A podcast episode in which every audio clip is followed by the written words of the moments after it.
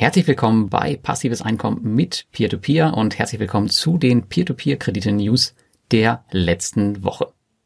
Heute geht es darum, warum bei einigen Plattformen höhere Kosten bei trotzdem noch recht hohem Risiko entstehen und was mir sonst noch so in der letzten Woche aufgefallen ist. Aber da ihr dieses Format jetzt noch gar nicht kennt, möchte ich euch einmal kurz erklären, was hier Sinn der Sache ist. Als ich 2015 mit meinem Blog begann, veröffentlichte ich noch jede Woche News aus dem Bereich der Szene. Einige Zeit später habe ich das jedoch wieder abgestellt, da es einfach noch nicht so viel zu berichten gab. Heute, sechs Jahre später, sieht das aber ganz anders aus und der Veröffentlichungszyklus meines Peer-to-Peer-Investoren-Telegramms reicht nicht aus, um Informationen wirklich schnell zu verteilen. Natürlich gibt es noch unseren Telegram-Broadcast und die Community, jedoch ist hier wiederum nicht jeder vertreten. Deshalb möchte ich euch in extremer Kürze erstmal für ein halbes Jahr oder ein Jahr, je nachdem wie gut das ankommt, jede Woche montags beziehungsweise immer dann, wenn es etwas zu berichten gibt, fünf Peer-to-Peer-News auf YouTube, dem Podcast und dem Blog einreichen, damit ihr auf dem aktuellsten Stand seid. Ganz schnell und ganz kurz unter dem Motto fünf News in nur fünf Minuten. Aber bitte lasst mir mal Feedback in den Kommentaren da, ob euch das Format gefällt und es euch nützlich ist. Und nun viel Spaß mit den News der letzten Woche. Die News Nummer eins betrifft Reinvest und Bonster, denn die bitten ihre Investoren neuerdings noch mehr zur Kasse. Und zwar in Form von Gebühren für die simple Auszahlung auf dein Bankkonto. Und das nicht zu knapp. Bei Reinvest24 sind es ganze zwei Euro pro Abhebung und bei Bonster 50 tschechische Kronen ab der dritten Abhebung ebenfalls circa zwei Euro. Die Gebühren auf Bonster kann man umgehen, aber bei Reinvest24 akkumuliert sich mehr und mehr nun ein nicht mehr überschaubarer Betrag, da an vielen Stellen Gebühren erhoben werden. Umgehen kann man das Ganze mit der Plattform Evo Estate, denn hier ist Reinvest24 auch gelistet, aber das Bankkonto, von dem du Überweisung bekommst, gehört natürlich Evo Estate und nicht Reinvest24.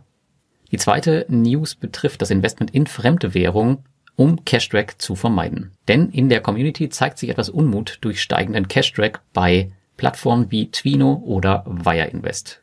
Cashtrack bedeutet, dass man uninvestiertes Geld auf der Plattform rumliegen hat, weil einfach nicht genug Kredite zur Verfügung stehen. Ich selbst hatte ebenfalls schon eine vierstellige Summe an nicht investiertem Geld, was mich zum Handeln gezwungen hat. Gelöst habe ich das Problem mit kurzfristigen Krediten in Fremdwährung bei Twino, die ich eigentlich so gut wie nie nutze. Ob die Rechnung aufgeht, werden die nächsten Monate zeigen. Da der Spread hier aber recht hoch ist, bin ich guter Dinge, auch wenn aktuell die Währung, hier sind es jetzt russische Rubel, in die Gegenrichtung verläuft. Aber schauen wir mal.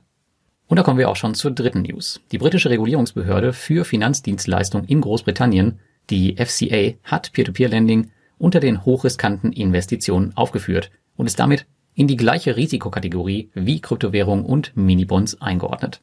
Die Regulierungsbehörde erhielt in der ersten Hälfte des Jahres 2020 über 100.000 Beschwerden über Anlageprodukte, von denen sich knapp über 5.000 auf Peer-to-Peer-Lending bezogen. Die FCA hat angekündigt, dass sie nun aktiv nach falschen oder veralteten Genehmigungen innerhalb von Peer-to-Peer-Firmen suchen wird, um die Kunden zu schützen. Lustigerweise ist es den Briten übrigens möglich, mit Peer-to-Peer-Lending offiziell für ihre Pension zu sparen. Glaubst du nicht? Das ist aber so. Das sieht man sehr schön bei Flender, denn da gibt es in den FAQ direkt einen Bereich für dieses sogenannte Pensionsprodukt. Na gut, wer bei Flender für die Rente spart, naja, meiner Meinung nach kann der auch gleich bei Fast Invest bleiben und hat am Ende vielleicht sogar noch das bessere Ergebnis, vorausgesetzt die Plattform macht nicht zu.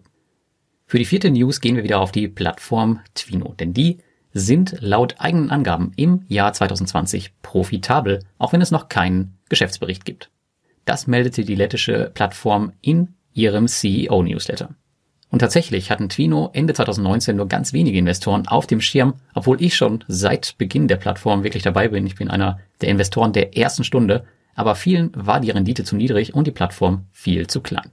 In der Krise sind sie dann voll durchgestartet, um nun als einer der Gewinner ins Jahr 2021 zu gehen, indem man sich ganz groß die offizielle Lizenzierung auf die Fahnen geschrieben hat. Und die letzte News betrifft das beliebte Peer-to-Peer-Kredite-Community-Format Peer-to-Peer-Café, wo ich auch beteiligt bin, denn das geht in die nächste Runde mit einem schönen neuen Logo und einem eigenen Stream. Hier unterhalten wir uns in regelmäßigen Abständen mit Mitgliedern aus der Community oder bekannteren Investoren. Das Ganze hat sich über die letzten Jahre jetzt bewährt und wir wollen es nun auf das nächste Level heben. Wenn ihr regelmäßiger Hörer seid, findet ihr auf der Website meines Kollegen und Co-Host Thomas Putz alle relevanten Informationen. Ich werde meinen Blog demnächst dazu auch aktualisieren. Das waren die fünf News von heute. Gebt mir mal in der ersten Folge wirklich ein bisschen Feedback, ob euch das Ganze gefällt, ob ihr noch ähm, weitere News wollt oder spezifische News. Das wäre ganz cool. Also einfach in die Kommentare damit. Und wenn ihr die ganzen Links zu den Informationen wollt, dann schaut einfach auf den Artikel, der in den Shownotes verlinkt ist. Und damit wünsche ich dir eine tolle Woche und bis zum nächsten Mal.